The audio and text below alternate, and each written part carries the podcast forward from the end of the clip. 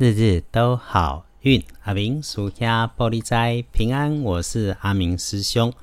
我们先大致看一下，接下来整个星期可以事先的留意跟准备。基本上这个星期大步向前，出门周一玩，周二访友，周四可以，但是要低调一点点。到了周日还是可以继续玩。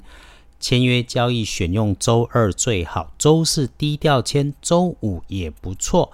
整个星期当中，就一个星期三不要安排重要的事情。那想补强运势、沐浴礼法的，选周二准没错。好，开始来说周一的好运加分的方位提醒：天亮后是五月十五日星期一，五月十五，古历是三月二六，农历是三月二十六日。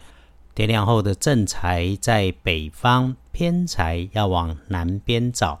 文昌位在东，桃花人员在西南。吉祥的数字是三四八。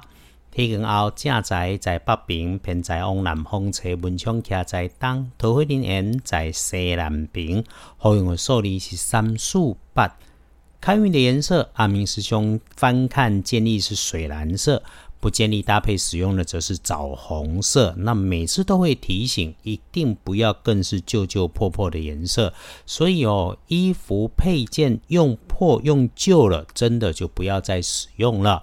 如果你从事的是文职的工作，那贵人是你自己，需要帮忙的时候，请你自己先冷静下来，就能够出现正确的想法。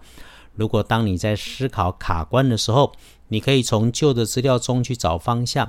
或者就是坐在自己的座位上闭目养神，一下子就会灵光出现。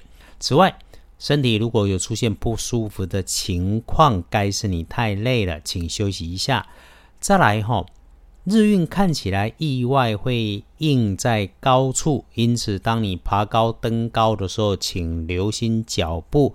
凡是要拿取东西，一定要眼睛看得见了，你再去伸手拿。又当你靠着后面有是大件的、看似稳固稳定的东西，嗯，靠着它的时候还是要检查一下，因为它可能没有你理解的稳固，怕你摔下去了。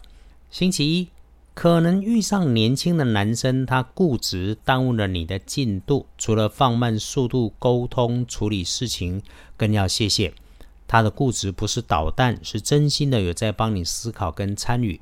这样子善良的晚辈能够在我们的身边，我们请对事不对人，绝对不要心存怨怼，待他一下，谨慎清楚，最终事情都能够在你的手里面，事事顺心如意。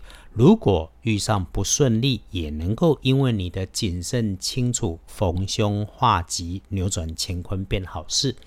隶书通身上面来看，星期一的忌讳。没有，所以阿明师兄才说大步向前，不要打混摸鱼。